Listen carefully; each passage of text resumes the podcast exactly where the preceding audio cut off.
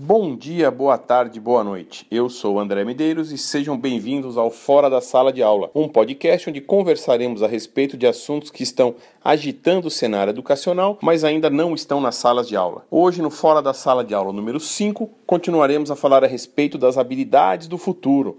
Novamente, um tema que está aparecendo cada vez mais e ainda é pouco discutido. No podcast passado, ficou faltando falarmos a respeito da inteligência emocional. Inteligência emocional é um conceito relacionado com a chamada inteligência social, presente na psicologia e criado pelo psicólogo americano Daniel Goleman. Segundo Goleman, um indivíduo emocionalmente inteligente é aquele que consegue identificar as suas emoções com mais facilidade. Uma das grandes vantagens das pessoas com inteligência emocional é a capacidade de se automotivar e seguir em frente, mesmo diante de frustrações e desilusões. Entre as características da inteligência emocional está a capacidade de controlar impulsos, canalizar emoções para situações adequadas, praticar a gratidão, motivar pessoas, além de encorajar qualidades que possam ajudar a encorajar outros indivíduos. Ainda de acordo com Goleman, a inteligência emocional pode ser subdividida em cinco habilidades específicas: o autoconhecimento emocional, o controle emocional, a automotivação, a empatia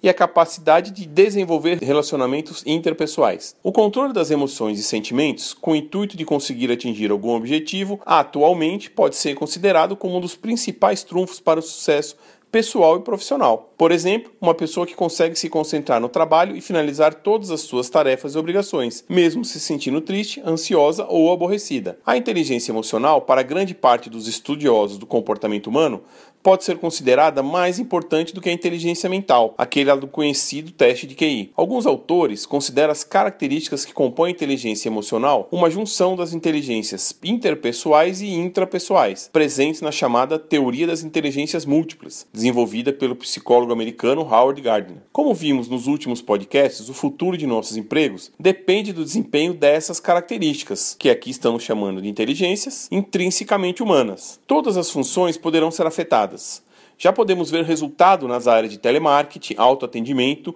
educação e entre outros, aonde o ser humano foi substituído pela máquina. Um exemplo disso são estudos que estão sendo realizados nos Estados Unidos, onde um grande banco de dados de diagnósticos médicos está sendo montado. Se você esteve visitando um pronto-socorro nos últimos tempos, o procedimento deve ter sido mais ou menos o seguinte: você foi recepcionado por um enfermeiro, ele coletou seus dados, como temperatura, pressão, pulso, e perguntou a respeito do que você estava sentindo. Depois de algum tempo, você foi encaminhado ao médico e o médico solicita que você realize alguns exames, tais como exame de sangue, urina, talvez um raio-x, pode ser também um ultrassom. Aí você volta ao consultório médico com o resultado desses exames e é informado do diagnóstico. Os resultados desses exames estão sendo colocados em um banco de dados e tais informações serão cruzadas com os diagnósticos. Como os diagnósticos são estatisticamente muito similares, o tal banco de dados vai fazer o papel do médico, diagnosticando seu problema, cruzando o resultado de cada um daqueles exames com os diagnósticos que os médicos estão passando, esse computador vai procurar fazer o papel do médico. Sobrará aos médicos, então, diagnosticar doenças raras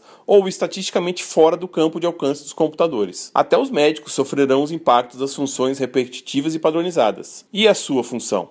Vai ser impactada também? É isso. Gostaria de agradecer sua audiência, agradecer também os comentários que foram feitos a respeito dos podcasts anteriores, bem como as sugestões que me foram passadas. Obrigado pela audiência.